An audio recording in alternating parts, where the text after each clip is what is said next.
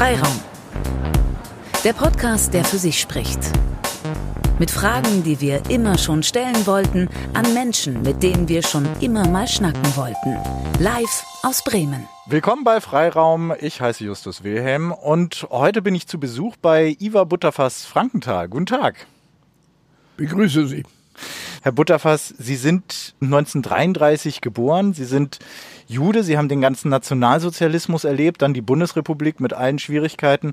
Bevor wir das alles jetzt mal aufwickeln, ähm, wie erleben Sie mit Ihrer Lebenserfahrung eigentlich diese Corona-Krise gerade? Ich nehme sie mit meiner Frau mit Demut hin. Wir können sie nicht ändern, diesen unsichtbaren Feind vertreiben aus der Luft, der da auf uns zukommt. Und viele dieser Dinge, die sich mit dieser schrecklichen Seuche auf uns niedergeht, erinnern mich tatsächlich an Verhältnisse im Zweiten Weltkrieg. Es gibt Ausgangssperren, man darf wenig Kontakte halten.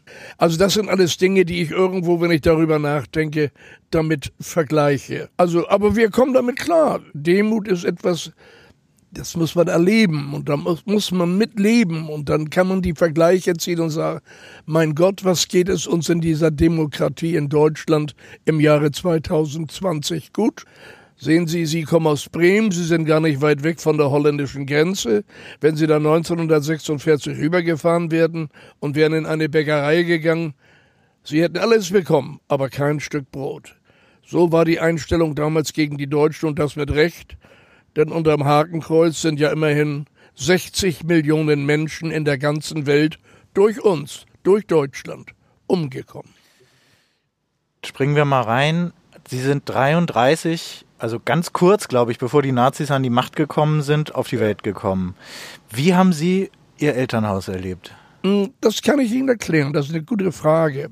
Also es ist so, hm, dass ich 1933 geboren wurde. Mein Vater war der jüdische Teil in der Familie, meine Mutter war der christliche Teil in der Familie. So galten wir nach der Arithmetik der Nazis als sogenannte Halbjuden. Also Sie sind ja in den Horror hineingeboren worden, Ganz in den genau. Ausnahmezustand. Also der Ausnahmezustand muss die Normalität gewesen sein, oder? Ja, wie? es ist also so, ich sage mal, was ich jetzt von meiner Mutter weiß aus den, von den ersten Jahren.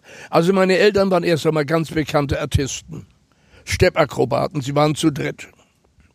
Aus dieser Zeit gab es auch noch zwischen meinem Vater und einem gewissen Herrn Fritz Schaller eine ganz feste Freundschaft.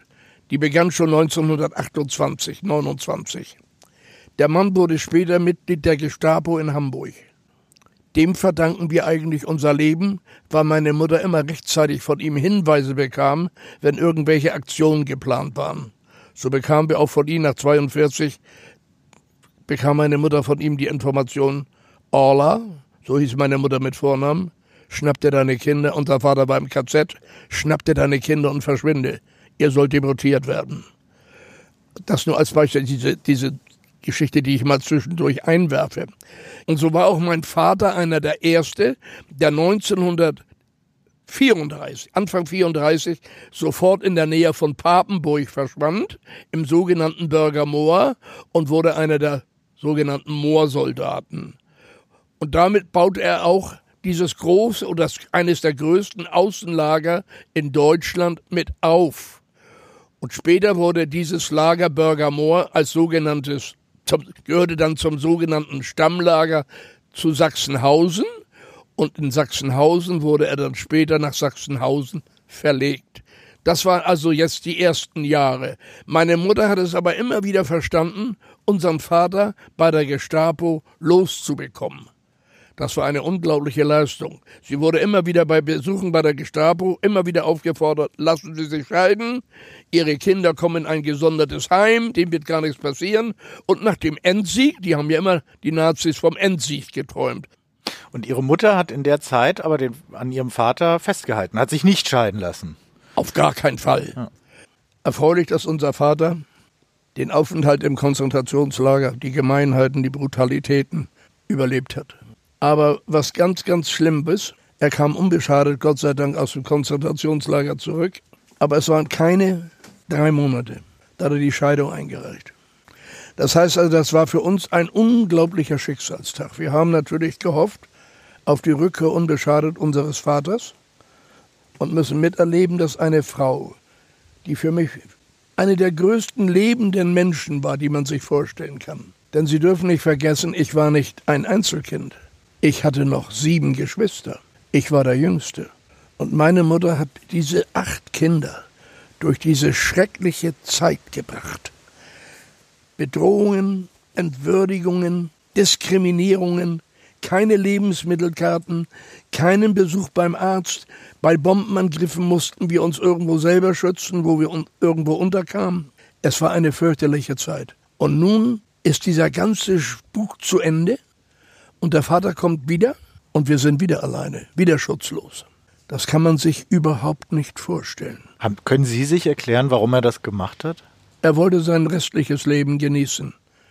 Der ich kann, manches kann ich nachvollziehen, weil der Aufenthalt in den verschiedensten Lagern, die er durchlaufen hatte, erst Papenburg, Bürgermoor, dann Sachsenhausen bis zum Ende, wie es ihm ergangen ist als Jude. Er ist ja nur am Leben geblieben, weil meine Mutter sich nicht hat scheiden lassen.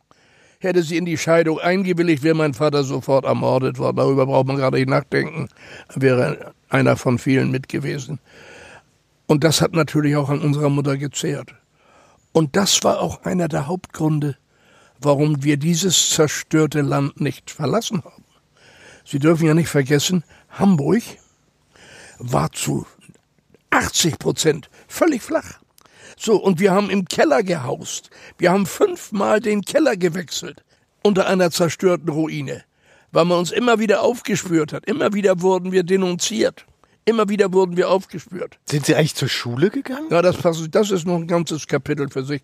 Aber dann erzählen Sie doch mal, weil heute liest man viel über Schule, ne, äh, Corona-mäßig sollen die Schulen manchmal zugemacht werden, dann heißt es sofort, die Kinder leiden, weil sie haben keine Schule. Okay. Wie war es bei Ihnen? Ich komme für eines für mich für, zu einem der dunkelsten Kapitel. Man hat mir nicht nur die Kindheit gestohlen, man hat mir anschließend die Schule gestohlen, man hat mir die Jugend gestohlen. Hätte ich nach dem Krieg meine Frau nicht kennengelernt, wüsste ich nicht, was aus mir geworden wäre. Denn die Scheu vor den Menschen war riesengroß. Es hat Jahre gedauert, bis ich überhaupt wieder richtigen Kontakt zu Menschen hatte und dann auch nicht zu Kindern. Mein Umgang waren immer Menschen, die mindestens 15 bis 20 Jahre älter waren. Die älteren Geschwister haben uns ja unterrichtet, die Jüngeren. Mit der Schulzeit war es folgendermaßen. Unsere Mutter hatte noch uns getauft. Sie hat gedacht, dass uns das retten könnte. Nicht der Fall. Wir blieben das, was die Arithmetik der Nazis hergegeben hat. Halbjuden, jüdischer Vater, christliche Mutter, die Hälfte davon ist jüdisch. So, ich wurde 1938 eingeschult. In Hamburg-Horn, in einer Schule, in einer sogenannten Gesamtschule, wie sie heute heißt, und wir waren damals 45 Jungen, nur Jungs. Nebenan war die sogenannte Mädchenschule. Das war damals alles getrennt. Naja, ich war gerade sechs Wochen auf der Schule. Ich habe mich natürlich auch auf den Schulanfang gefreut, das ist klar. Nach draußen zum Spielen sind wir wenig gekommen vor der Schulzeit. Meine Mutter hat uns so ein bisschen isoliert. Sie wollte nicht, dass wir vielen Repressalien ausgesetzt waren. So, und jetzt war ich in der ersten Klasse. Ich komme gerade auf so einen ganz blöden Gedanken, weil ich meine Tochter vor einem Jahr eingeschult hat. Hatten Sie eine Schultüte? Nein. Wir hatten ja kaum was zu essen. Ich erzähle Ihnen gleich, wie wir ernährt worden sind in den ersten Jahren. Also, eines Tages, ich kann Ihnen nicht genau sagen, wann, waren alle Kinder, die ganze Klasse, die ganze Schule, angetreten auf den Schulhof. Da gab es eine Freitreppe. Auf der Freitreppe stand der stellvertretende Schulleiter in der Gala-Uniform der SA. Man nannte sie damals Goldfasane, wenn die so aufgetakelt waren, aufgebröselt waren. Auf dem Schulhof ein riesiger Fahnenmast mit der Hakenkreuzflagge. Deswegen, wenn ich eine Hakenkreuzflagge sehe, sehe ich rot. Die Kinder, die ab zwölf Jahren, die waren sogenannte HJ-Jungs mit Kordel und Lederknoten und allem drum und dran. Gott mit uns stand da schon drauf auf der Silberschnalle. Und die Mädchen, auch ab zwölf Jahre, das waren BDM-Mädchen, das war Bund deutscher Mädchen, auch in ihrer Uniform. Das sah schneidig aus. Ich hätte natürlich auch so gerne was gehabt. Aber da hätte ich erst zwölf sein müssen. Und ich war ja gerade knapp über sechs. Dann stand der Schulleiter da, nachdem wir das Horst Wessel-Lied gesungen hatten. Ich habe nur mitgesummt, ich kannte den Text noch nicht. Und naja, und dann auf einmal fing der Schulleiter an. Budafas, ich hörte meinen Namen. Tritt mal hervor, aus der Reihe.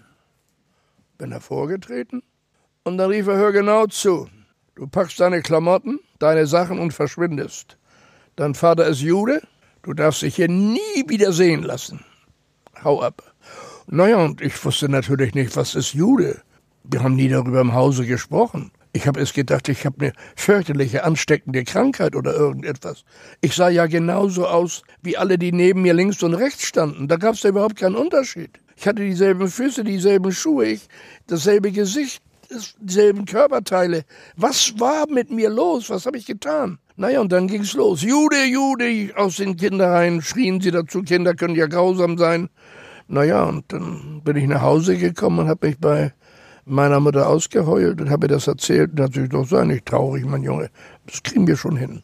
Unsere Mutter hatte für alles tröstende Worte, wie die uns über die Zeit gebracht hat. Unbegreiflich. Naja, und dann war es auch so, ich habe mich dann daran gewöhnt. Unsere älteren Geschwister hatten mich dann auch natürlich, weil ich immer der Kleinste war, dann auch natürlich auch verwöhnt und haben mir es so schön gemacht wie möglich. Es war also in, in können sich ja vorstellen, wenn da vier Jungs und vier Mädchen sind, da ist ja immer was los. Acht Kinder, meine Acht Güte. Kinder, na zwei davor noch, zehn. Naja, und dann äh, war es also so, dass meine Mutter mich als Kleinsten oft mal losgeschickt hat, irgendwas zu holen, wo irgendwo was ganz billig war. Und da gab es eine Produktion, bis 1970 gab es noch Einrichtungen Produktion, was heute die Edeka sind. Die war von den sozialdemokratischen Einrichtungen gegründet worden. Und da gab es eine Bäckerei. Und in dieser Bäckerei, da wurden immer aus den Blechen, also Butterkuchen und Streuselkuchen, die Rinden abgeschnitten. Und die Rinden kosteten Groschen, so eine Tüte voll.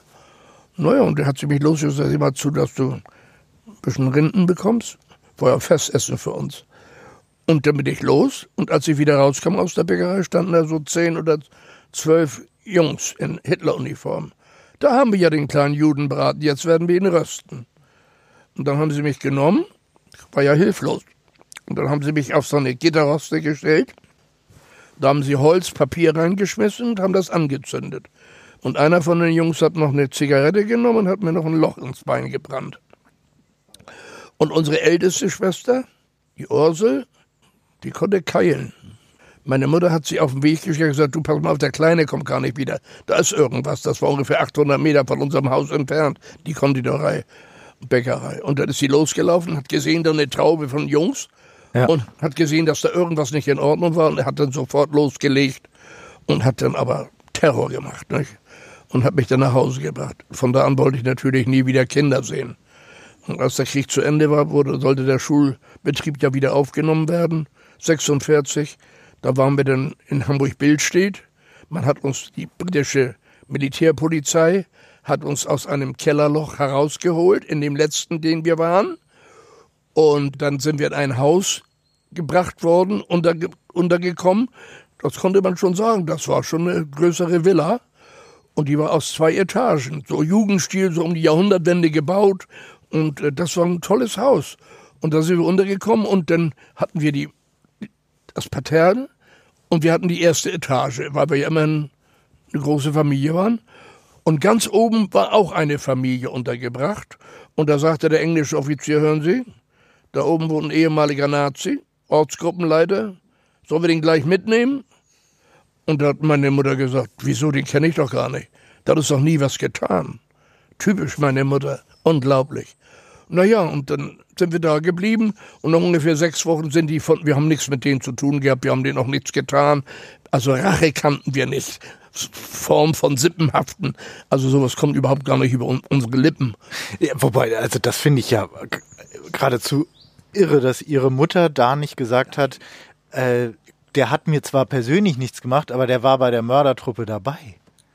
Ich kann Ihnen nur sagen, so etwas wie meine Mutter kommt nur alle tausend Jahre auf die Welt. Was die Frau ausgestanden hat, was die für uns getan hat, ist unglaublich. Stellen Sie sich vor, 1942, 1942, nach der Wannsee-Konferenz, wo wir als, als vogelfrei erklärt wurden, Und die Gestapo sagte, der Freund von meinem, meinem Vater, der ehemalige Freund, Orla, hau ab mit deinen Kindern, seh zu, dass du Land gewinnst. Am besten nach dem Osten. Und da ist sie mit uns fast 600 Kilometer zu Fuß gegangen, über fünf Monate. 80 Kilometer hinter Danzig, in Konitz. Da sind wir auf einem Gutshof gelandet und der hat uns Unterkunft gegeben, der Freiherr von Rekowski. Der ahnte, wer wir waren. Der ahnte das. Und dann durften wir in seiner Scheune, in einer großen Scheune, konnten wir uns einrichten mit Strohsäcken und allem drum. Und das war ja für uns also unglaublich toll war das. Naja, und da haben wir dann uns dann ungefähr ein Jahr aufgehalten. Und dann kam, sind wir doch wieder in einer Nebelkerzenaktion, sind wir geplatzt und die SS war gekommen und wir waren alle im Wald und auf dem Feld. Und dann lag da von uns ein großes Schreiben, das zeige ich dann immer in meinen Vorträgen. Meine Frau sitzt immer an meiner Seite bei jedem Vortrag, den ich halte. Aber was stand auf dem Zettel? Alle unsere Namen waren aufgeführt und dahinter ein J, nur bei meiner Mutter nicht. Und da wussten wir genau, das die Deportation. Hm? Auschwitz war nicht weit davon entfernt. Und da hat unsere Mutter gesagt, pass mal auf, jetzt machen wir wieder einen schönen Ausflug. Hauen wir wieder ab. Da haben wir uns von den Freiherren Pomrekowski bedankt. Und da wussten wir, dass er also auch im Widerstand war. Ich muss ganz deutlich betonen, und das sollen alle Hörer wissen, es waren nicht alle Mörder. Es gab viel mehr anständige Deutsche, die sich dafür eingesetzt haben, dieses Regime zu beenden. Dann hatte der Hitler den Krieg aber verloren, aber die ganzen Nazis und die Kinder, die ihn mit der Zigarette äh, das Bein verbrannt haben, die waren doch trotzdem noch da. Wie sind Sie denn damit klargekommen? Ich habe mit meiner Schwester Felicitas, die ein Jahr und vier Monate älter war als ich, den Schulbetrieb 46 aufnehmen müssen. Ich wollte nie wieder in eine Schule. Ich hatte vorher sechs Wochen Schule und nach dem Krieg musste ich den Schulbetrieb wieder aufnehmen. Ich konnte aber schon lesen und schreiben und rechnen. Wir sind dann, haben uns bei der Schule vorgestellt. Ich habe dreimal einfach mich irgendwo rumgedrückt, bis dann der Hinweis kam von der Schule, Ihr Sohn hat sich jetzt mal zu melden. Meine Schwester hat das natürlich mitgemacht. So. Und dann kamen wir in die Klasse und unser Lehrer, der im Ersten Weltkrieg den Unterschenkel verloren hatte, der hatte hier so ein Eisengestell unter als Ausgleich, der stellte uns dann kurz vor. Das sind Iva und Felicitas Butterfass. Die haben eine schreckliche Zeit hinter sich. Als er den Namen Butterfass genannt hatte, fing die halbe Klasse an zu brüllen vor Lachen. Butterfass, Schmalzkiste, Margarinetonne und so weiter. Dann sagte unser Lehrer, ich möchte euch bitten, dass ihr euch zurücknimmt. Was diese Kinder mitgemacht haben, spottet jeder Beschreibung. Wenn ich das nochmal höre, könnt ihr was erleben. Das klingt nach einem anständigen Lehrer. Aber hochanständig, den habe ich geliebt, die habe ich mehr verehrt, als sie sich überhaupt vorstellen kann. Dann passierte also Folgendes. Der Lehrer sagte, Ivo, komm doch mal an die Tafel. Damals ging noch alles mit Kreide. Das ist heute nicht anders. Schreib doch mal deinen Namen an die Tafel, damit die Kinder mal sehen, wie die, ihr geschrieben werdet. Ihr werdet ja nicht mit zwei T und mit Doppel S geschrieben, doch nur mit einem T und mit einem S. Ich sag ja. Dann ging ich an die Tafel zitternd. Ich war zwölf und schrieb meinen Namen an die Tafel und machte vor Aufregung aus dem deutschen B einen Münchner Brezel. Andersrum. Das Gelächter in der Schule, die schon alle ihre Schulzeit mit sechs Jahren abgeschlossen hatten, können Sie sich nicht vorstellen. Ich habe meine Schwester genommen und wollte gehen und der Lehrer hat mich festgehalten. Und dann hat er denen eine Standpauke gehalten. Die taucht sehr oft, diese Standpauke, bei mir nachts im Alter von 87 Jahren. Taucht die nachts bei mir noch auf als Albtraum. Sie können sich nicht vorstellen, was ich für Albträume hatte. Als der Krieg nun zu Ende war, ich hatte einen fremden Pass für Ausländer. Ich musste mich genau. Weil, weil die Bundesrepublik Ihnen noch nicht mal die deutsche Staatsbürgerschaft wiedergegeben hatte, ne? Ich kriegte also einen Fremdenpass und der Fremdenpass war ein Stigma. Die Deutschen wollten auch nach dem Krieg mit Juden und mit Geschädigten und Überlebenden aus den Konzentrationslagern, das waren zwei Welten, nichts zu tun haben. Aus Angst Sie würden damit täglich an ihre eigene Schande erinnert werden. Sie dürfen ja nicht vergessen, von 85 Millionen Deutschen waren ungefähr 60, 60 Millionen Nationalsozialisten. Sie waren nicht alle Täter, aber sie waren Mitläufer. Und sie haben sich unter diesem Regime nur Vorteile versprochen. Und da wurde ihnen nach dem Krieg noch nicht mal als Zeichen der, der Normalität die Staatsbürgerschaft zurückgegeben. Damit beantworte ich Ihnen jetzt Ihre Frage. Mit diesem Stigma alle Vierteljahr auf der Polizei melden. Also mit, mit dem Fremdenpass? Mit dem Fremdenpass. Kriegte ich keine Lehrstelle. Niemand wollte mich haben. Ich bekam keine weiteren Papiere, um mich vielleicht sogar als Straßenhändler zu ernähren. Nichts dergleichen. Von unserem Vater haben wir nichts mehr gehört. Da ist sich total abgesiegt. Meine Mutter kriegte Sozialhilfe. Mein Vater hätte jederzeit für meine Mutter eine Entschädigung an leiern können, wie man so schön sagt. Er hat sich um nichts gekümmert. Wir sind ihm aber nicht böse. Wir gönnen ihm seine Ruhe und seine Totenruhe und seinen Frieden. Wir sind ja alle unseren Weg gegangen. So. Bis 1964 hat es gedauert, bis wir unsere deutsche Staatsbürgerschaft wiederbekommen haben. Ist ja unglaublich. Nicht nur unglaublich, unsere Kinder sind noch, unsere Kinder sind noch als Staatenlose geboren in diesem Land. Wir haben zwei Kinder, Jungen und Mädchen. So, und jetzt stellen Sie sich vor, der Mann, der uns die Staatsbürgerschaft aberkannt hat auf der Ausländerabteilung, der kam wieder auf seine alte Position. Ich bitte Sie, wer sollte denn diese Positionen bekleiden nach 1945? Wer sollte denn mit dem Wiederaufbau Deutschlands beginnen?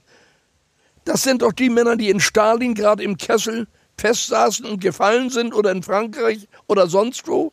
Also mussten doch die alten Nazis und Gottverrane wieder her. Ob das Richter waren, ob das Staatsanwälte waren, denen das Blut aus der Kutte nicht aber tropfte.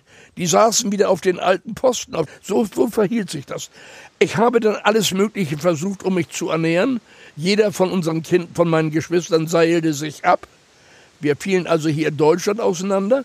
Wir hatten aber vorher die Möglichkeit, weil wir aus Amerika Patenschaften übernommen werden sollten für uns. Jeder konnte in einen anderen Staat in Amerika reisen. Für alle gab es eine Patenschaft. Aber stellen Sie sich mal vor, für wen es keine gab. Für unsere Mutter. Und Sie glauben noch nicht, dass wir eine solche tolle Frau alleine ließen. Und Sie waren dann ja auch ziemlich, ich würde sagen, Sie haben sich so ein bisschen durchgemuddelt, wenn ich so Ihre Biografie lese. Aber, aber wie? Es kamen die ersten Kugelschreiber raus. Da habe ich mich in Hamburg-Altona in, in den Zug gesetzt, ohne Fahrkarte und bin durch die Abteilung gegangen und habe die Kugelschreiber verkauft. Naja, und da habe ich dann zum Beispiel bei einem Bauern, habe ich den Pferdemist umgeschmissen, damit der Ammoniakgehalt rausging. Und dann habe ich den in Kisten gemacht. Und dann habe ich einer Kuh, habe ich gesammelt gehabt, Champignons.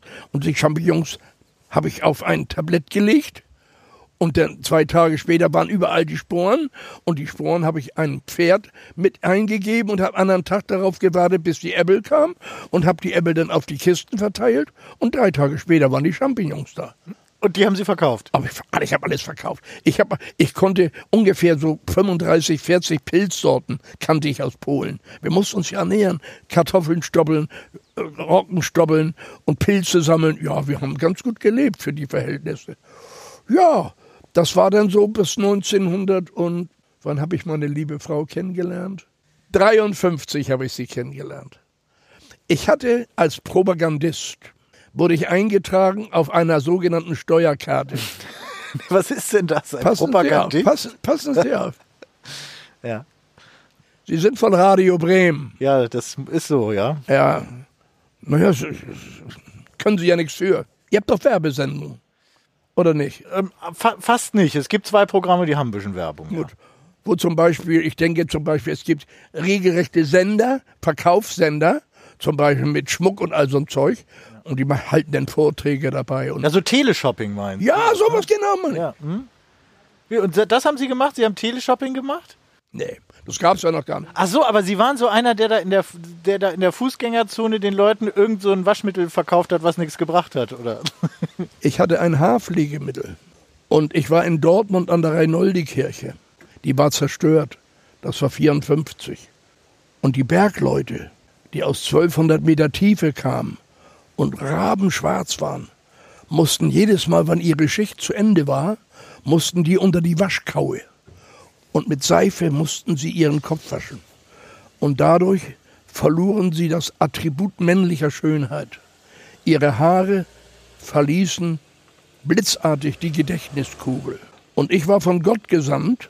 Ich hatte ein Haarpflegemittel, womit sie ihre Haare erhalten konnten. Und stellen Sie sich vor, ich war 18 oder 19 Jahre alt und erzählte den Leuten so eine Geschichte. An meinem Stand standen 150, 200 Leute. Gedrängt, dicht gedrängt. Da waren die Artisten-Elternhaus wahrscheinlich auch nicht schlechteste, ne? Da lernt man so War, ein bisschen Schauspielerei. Oder es war alles aus der Not geboren. Ja. Jedenfalls, also ich habe unglaublich für meine Verhältnisse verdient. Und ich habe jeden Groschen beiseite gelegt, weil ich kannte sie schon und wir wollten unbedingt heiraten. Wir wollten raus aus dem Schmutz, aus, der, aus dem Alltag, aus der Armut. Naja, und das haben wir auch getan. Und dann, dann kriegte ich ein Angebot von einer Elektrofirma. Und ich konnte ein besonderes Haushaltsgerät verkaufen. Das dauerte kein, kein Jahr. Da war ich der Spitzenverkäufer und kriegte gleich den ganzen Bezirk. Was meinen Sie wo? Mit meiner Frau auch. Meine Frau immer dabei. Immer dabei. Die Liebe ist heute genauso groß wie am ersten Tag. Und wir sind sieben, 66 Jahre jetzt verheiratet. Naja, jedenfalls ist also folgendes. Ich wurde gleich Bezirksleiter. Ich hatte dann auf einmal 25 Vertreter unter mir. Und wissen Sie, wo wir gewohnt haben? Nee. In Emden. Emden, Norden, Aurich, Leer. Das war mein Bezirk. Und natürlich dazu gehörte Wiesmoor, Westrauder, Feen und all die ganzen Geschichten. Und gut verdient. Sehr gut verdient. Und dann kam ein Kollege, ein ehemaliger, zu mir und sagte, du, ich hab was, das ist also bombig. Und du würdest da gut verdienen. Und zwar mit Waschmaschinen. Und zwar Waschmaschinen mit kleinen Schönheitsfehler. Da kriegst du von der Firma ein LKW, die inserieren die Waschmaschinen, Waschmaschinen mit Schönheitsfehlern und Trockenschleudern günstig zu verkaufen. Ne? Und die organisieren auch ein Restaurant, einen Laden, wo du, wo du den anderen Tag hinfährst, da brauchen Lager und so weiter. Und du kannst am Tag verdienen 300, 400 Reichsmark, D-Mark. Na, wir, dauerte kein Vierteljahr, da hatten wir uns ein Auto zusammengespart. Ne? Unglaublich, das waren immer Stationen. Irgendwas mussten wir ja machen, wir waren ja immer noch staatenlos. Naja, und dann las ich eines Tages, in Amerika werden Kriegsschiffe, U-Boote und die neuen Rakete mit einem Material beschichtet und eingemottet, das so widerstandsfähig ist, man kann es also auch auf Häusern verwenden. Aha. Auf Metall, auf Holz, auf Putz und allem Möglichen. Also Sie müssen es mir nicht verkaufen, aber es klingt toll. Aber da habe ich gesagt, da habe ich gesagt, du, das ist was. Das machen wir. Und da kam der große Sprung. Von da an ging es raketenhaft. Naja, und haben unser Unternehmen gegründet. Dann hatten wir eine Abteilung mit Maurern, mit Malern, mit Dachdeckern, mit Klempnern, alles in einer Hand. Der Architekt brauchte also nicht mehr von jedem Gewerk drei Angebote einholen. Der hatte nur einen Partner. Das war doch angenehm. Und wenn eine Reklamation war, brauchte er nicht so suchen, dass der eine das auf den anderen schob, sondern er hatte auch nur einen Ansprechpartner. Na, und das Geschäft lief und das hat, haben wir dann ausgebaut. War, war das eine schöne Zeit? Das war die, meine schönste Zeit. Sie haben ja auch dann angefangen, Boxkämpfer Ja, da, auszurichten. ja, das ist also natürlich. Ja, man musste sich ja auch mal was gönnen. Also es ist so, das Boxen ist meine große Liebe. Sie boxen selber. Und das war früher der Fall. Also ähm, meine ganz große Liebe. Und ich selber habe mich auch immer für einen ganz ordentlichen Boxer gehalten, weil ich war bei so vielen Niederschlägen immer bei acht wieder pünktlich auf dem. Auf dem Bein. Und mein Sekundant war meine Frau, die hat ihn bei verhindert, dass es K.O.-Schlag wurde. Das ist also sehr wichtig. Und es war so, ich, daher rührt natürlich auch meine Liebe und mein Verhältnis zu Max Schmeling, den ja wohl die Welt noch kennt. Naja, jedenfalls ist folgendes. Ich bin zu jedem großen Boxkampf mit meiner Frau mitgefahren, zu jeder großen Veranstaltung. Aber Deutschland hatte in diesen Jahren zwischen 70 und 75 nichts mehr zu bieten im Boxsport, im Berufsboxsport als Skandale. Naja, und dann kam eines Tages der Präsident des Bundes Deutscher Berufsboxer zu mir und sagt, du pass mal auf, du musst uns helfen. Du hast so ein bisschen was auf dem Kasten. Du musst unbedingt Manager werden. Und ich so, ne, aller Liebe, ne, ich habe so viel um die Ohren, das wird nicht. Mach das doch nur für zwei Jahre. Du hilfst uns aus der Patsche. Na ja, gut, habe ich gesagt, mache ich das. Dann habe ich erstmal die Prüfung abgelegt. Die sind ja nicht ganz einfach, die sportlichen Prüfungen. Und dann als Manager, dann natürlich als Trainer.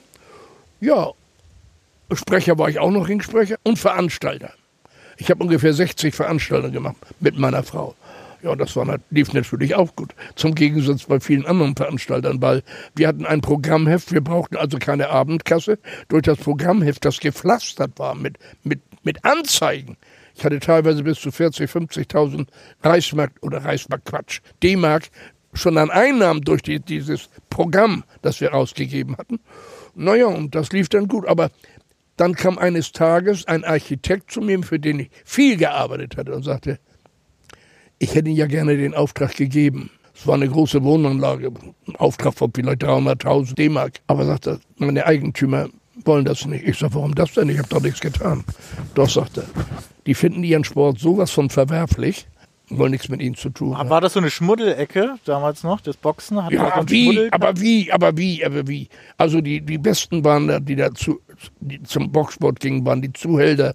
Die brachten dann auch gleich die leichten Damen aus dem schweren Gewerbe mit. Und das war natürlich ganz, ganz schrecklich. Und das, ich wollte es auch nicht mehr. Es war auch zu anstrengend. Und ich hatte dann aufgehört und wollte das nicht mehr. Und meine Frau war auch ganz froh. Wir haben noch eine Weltmeisterschaft ausgeboxt in Südafrika, in Durban. Also wir waren natürlich auch viel unterwegs in Spanien. Überall haben meine Leute geboxt. Und war schon toll. Aber wie gesagt, irgendwann ist mal Schluss. Naja, und gut, ist okay. Eine, eine Episode. Und Max Schmeling kannten Sie auch? Ich habe ja, ja. gehört, irgendwie sogar Blümchen von ihm stehen hier noch bei Ihnen im Garten. Ja, da von Maxe habe ich aus seinem Grundstück aus, aus Hollenstedt habe ich Maiglöckchen und meine Frau und ich pflegen die ganz besonders. Max Schmeling war für mich nicht nur ein großer Boxer, ein großer Sportsmann, er war für mich auch ein unglaublicher Mensch.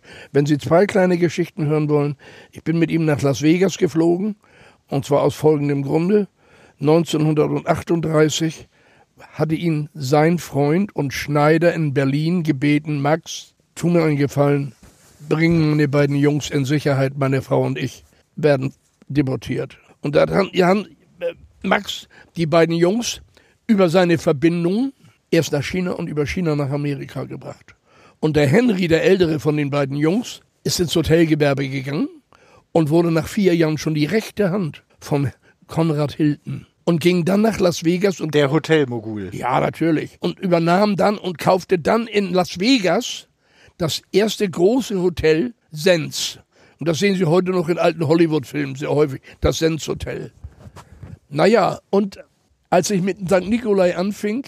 Wenn ich kurz einhaken darf, ja, St. Ni St. Nikolai war ein Kirchenprojekt, äh, die kaputte Nikolaikirche ja. in Hamburg, um die Sie sich sehr gekümmert haben. Ja. Machen Sie weiter mit Max Schmeling. Der naja, da Geld und, gegeben. und dann bin ich mit Max Schmeling immer näher ins Gespräch gekommen und war häufig in seinem Büro bei Coca-Cola in Wandsbek. Er hatte ja die Lizenz für Norddeutschland. Und dann rief er mich eines Tages an, sagt ich, Herr Budafass, ich habe eine Frage an Sie. Haben Sie Lust, mit mir nach Las Vegas zu fliegen?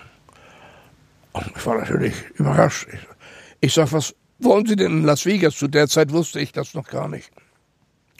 Ja, sagte in Las Vegas, das ist eine tolle Sache. Tolle Sache nicht, aber sagte, das ist eine große Geschichte.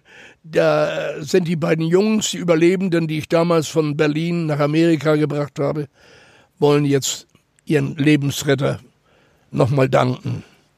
Und da habe ich gesagt, doch komme ich mit. Zu der Zeit war Mike Tyson Weltmeister, der den Larry Holmes das Ohr abgebissen hat. Und ich gesagt, da komme ich mit. Das ist eine tolle Sache. Und auf dem Fluch von Hamburg nach Las Vegas Erstmal haben wir uns am Flughafen in Hamburg getroffen. Ich habe ihn gar nicht wiedererkannt. Er hatte einen ganz alten Trenchcoat an und fast schmuddeligen Hut auf, den er ins Gesicht gezogen hatte. Da sage ich, ja, Sie brauchen gar nicht so gucken. Das mache ich immer. Sonst komme ich hier nicht zur Ruhe. Das ist wirklich wahr. Wo Max Schmeling auftauchte, die haben die Revers abgerissen. So beliebt war das. Unglaublich. Es ist nicht zu beschreiben. Naja, sind wir in Las Vegas angekommen. Und das können Sie sich ja vorstellen, wie das da aussah. Das war unglaublich. Ich habe sowas ja noch nie gesehen. Naja, und dann hat er gesagt, zu dem Henry, die ihn abholten am Flughafen, wo wir abgeholt mit so diesen Langstreckenautos und so weiter, wo eine Bar drin ist und ein Stretchlimousine. Ja. Und dann hat er zu Henry gesagt, Henry, pass auf, bitte, keine Musik, kein Tanz. Weil der Ballsaal im Senshotel ging 3000 Leute ran, damit die, Dimension, mit denen die Amerikaner ja immer rechnen, Wir haben ja auch nie geglaubt, dass ein Supermarkt in Deutschland mal so einschlägt. Ne? Man fängt vorne an der Kasse an und wird betäubt von der Musik, will gar nichts kaufen. Und wenn man an der Kasse wieder ist, dann hat man den Korb voll und wo man sich da plötzlich 100 Euro los ist. Na, ist ja egal. Jedenfalls ist also Folgendes. Es wurde eine unglaubliche Hommage. Die Leute sind von New York nach Las Vegas geflogen, sind ja nochmal 5000 Kilometer, nur um diesen großen Max Schmeling noch einmal zu sehen. Denn zwischenzeitlich hatten sie mitgekriegt, dass Schmeling im ersten Kampf gegen Joe Louis gewonnen hat. Und die Nazis haben ihm verboten zu einem zweiten Kampf. Zu der Zeit wäre es nämlich kein Kampf gewesen zwischen Max Schmeling und Joe Louis, sondern zwischen Herrenmensch und Untermensch und zwischen Amerika und Deutschland. Joe Louis war schwarz, muss man Natürlich. sagen. Ne? Hm. Natürlich, er war der sogenannte braune Bomber. Naja, und dann äh, waren an den drei Tagen, ich habe das alles für ihn organisieren dürfen, an den drei Tagen waren jeweils aus den ganzen Staaten Leute gekommen und wurden dann zu Max Schmeling eine Bannmeile immer Part vorgelassen, kriegten dann ihre, naja, ihre Autogramme. Neben uns war, saß Larry Holmes, Mike Tyson, dann war der, der Kirk Douglas da, dann war Frank Sinatra da. Also die ganze prominente Welt war da, um Schmeling zu sehen. Naja, und dann kam unter anderem ein großer, stämmiger Kerl an den Tisch, bestimmt fast zwei Meter, und der hatte eine Postkarte in der Hand. Und die wollte er gerne signiert haben. Und da war auf den sechs Unzen Handschuhen, auf den Kampfhandschuhen, war ein Hakenkreuz. Und da sagt Schmeling, Herr, Herr Bruder, was, haben Sie bitte mal so einen Stift da rum. Ich ahnte schon, was kommt. Und der Ami muss auch schon was gemerkt haben. Und Schmeling hatte ja Handy, das ja, waren so große Klosettdeckel. Ne? Da hat er dann so die Hand davor gehalten und dann hat er das Hakenkreuz ausrasiert. Und da hat er ihm das Haken, hat er ihm die Karte wiedergegeben, natürlich mit Autogramm, hat ihn angeguckt, ist okay. Sir, yes, sir, yes, sir, ist okay. Natürlich hat er gedacht, hat mir das schönste Souvenir kaputt gemacht. Dafür haben die ja viel Geld bezahlt. Naja, also es war eine Riesenhommage. Es war eine große Freude. Ich will Ihnen noch eine kleine Geschichte von Schmiedig erzählen. Ich könnte Ihnen 50 erzählen. Er ruft mich an, wollen Sie mit mir fahren nach Klein Kluchow? Ich sag, nee, kann ich wirklich nicht. Ich habe wirklich keine Zeit. Ich hatte einige Großprojekte und konnte auf keinen Fall aus Hamburg raus. Ja, sagt, ich sag, Herr Schmiedig, ist da was Besonderes? Ach, sagte, so besonders ist das nicht. Aber ich habe da ja eigentlich meinen ganzen Besitz noch in der ehemaligen Deutschen Demokratischen Republik. Ich habe da noch 16 ehemalige Deputathäuser, die von Leuten dort besetzt sind. Und wir treffen uns in dem dortigen Max Schmeling-Lokal. Da gibt es noch ein Café, Max Schmeling. Und da treffen wir uns. Und äh, ja, sagt er, ich habe Notar mit. Ich sage, was machen Sie denn da?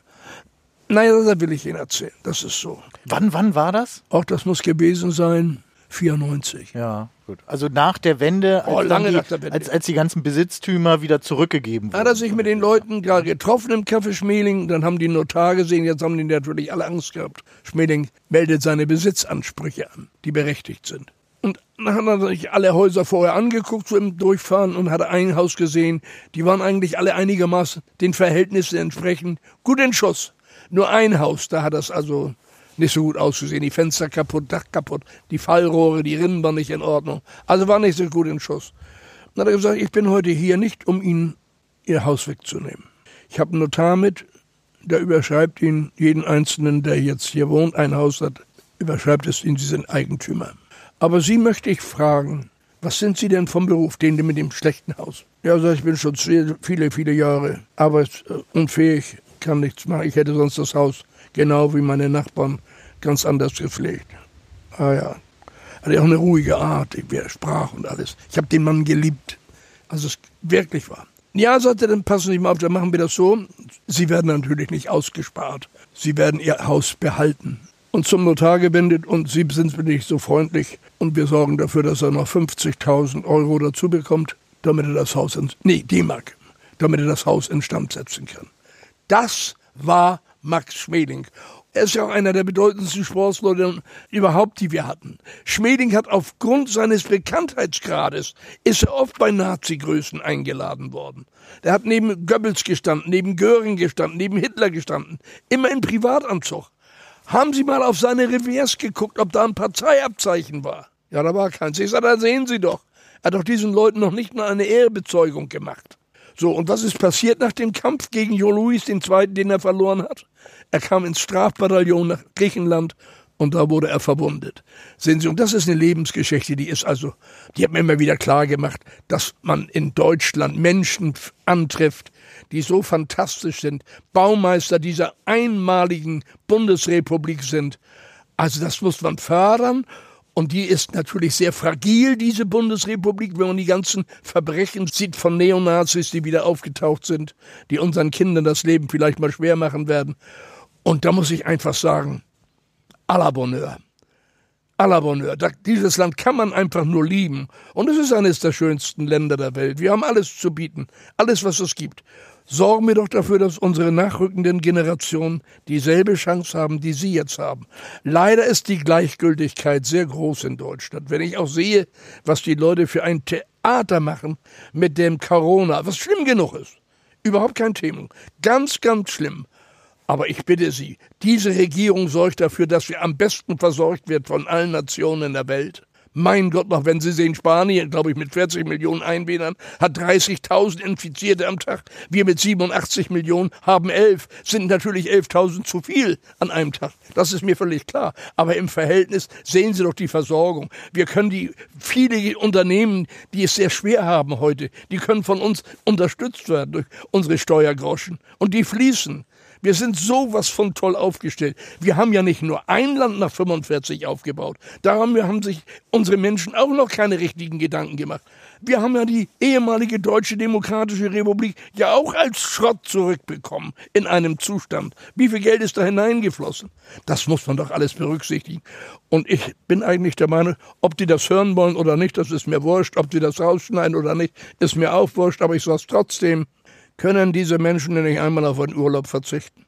Ja? Wäre das nicht möglich gewesen, wo sie wussten, was sich seit Februar in diesem Lande abspielt? Wäre das nicht möglich gewesen? Wäre doch schön gewesen. Hätten wir mindestens 20 Prozent von Infizierten gespart. Aber das ist nicht meine Sache mehr. Ich bin jetzt im 88. Lebensjahr. Vielleicht erreiche ich noch zwei Jahre. Und ich kann Ihnen eins versichern. Viele Menschen sind mit 60 Jahren schon pensioniert. Viele fahren mit 65 schon hinterm Rolli her. Ich habe so viele Termine, ich weiß nicht, wo mir der Kopf steht. Und ich bitte den Herrgott auf flehentlich, lass mich im Rahmen einer Veranstaltung, wo ich zu jungen Menschen spreche und sie warne vor der braunen Pest, vor alles, was mit H anfängt, das in der Politik ist. Hitler, Himmler, Heydrich, Höcke. Das sind die vier Hs, die ich auf den Tod nicht abkann. Vor denen warne ich unsere nachrückenden Generationen. Und Sie sind mir dankbar. Wenn Sie wüssten, wie viel Post ich bekomme, was die Menschen mir schreiben, wie dankbar Sie sind, dass Sie aufgeklärt werden und sagen, das haben wir wirklich nicht gewusst. Es wird nach wie vor gemauert.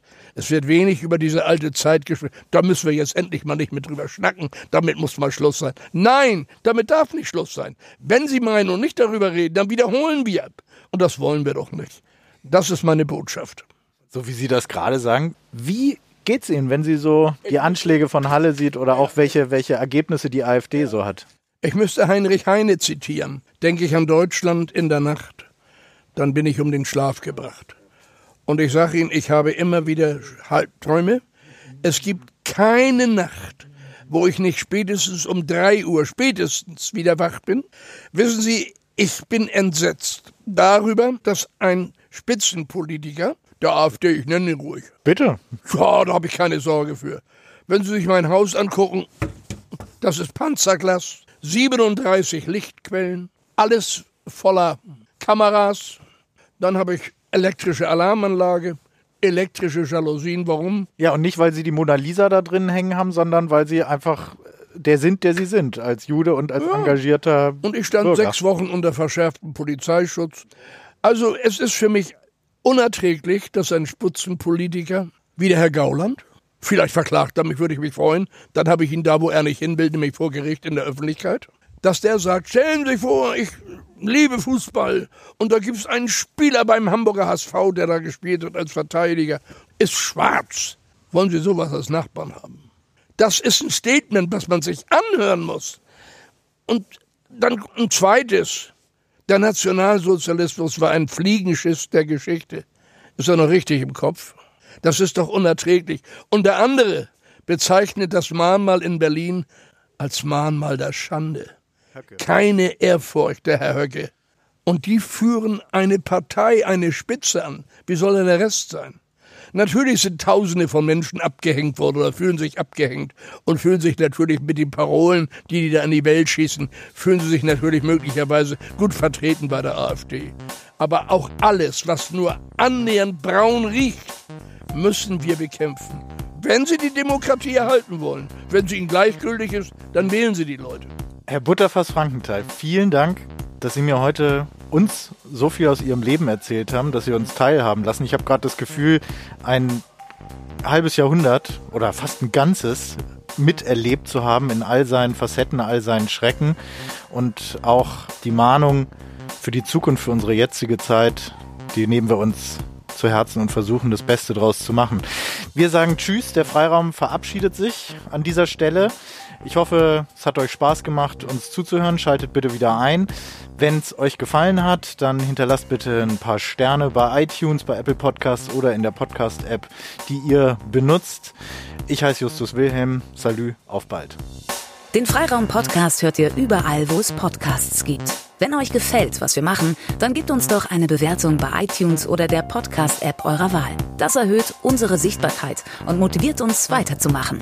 Wenn ihr uns einen Audiokommentar schicken wollt, geht auf unsere Website freiraum.fm. Dort findet ihr auch die Show Notes und den Link zu unserer Steady-Unterstützerseite. Allen Spendern, die den Freiraum ermöglichen, ein großes Dankeschön.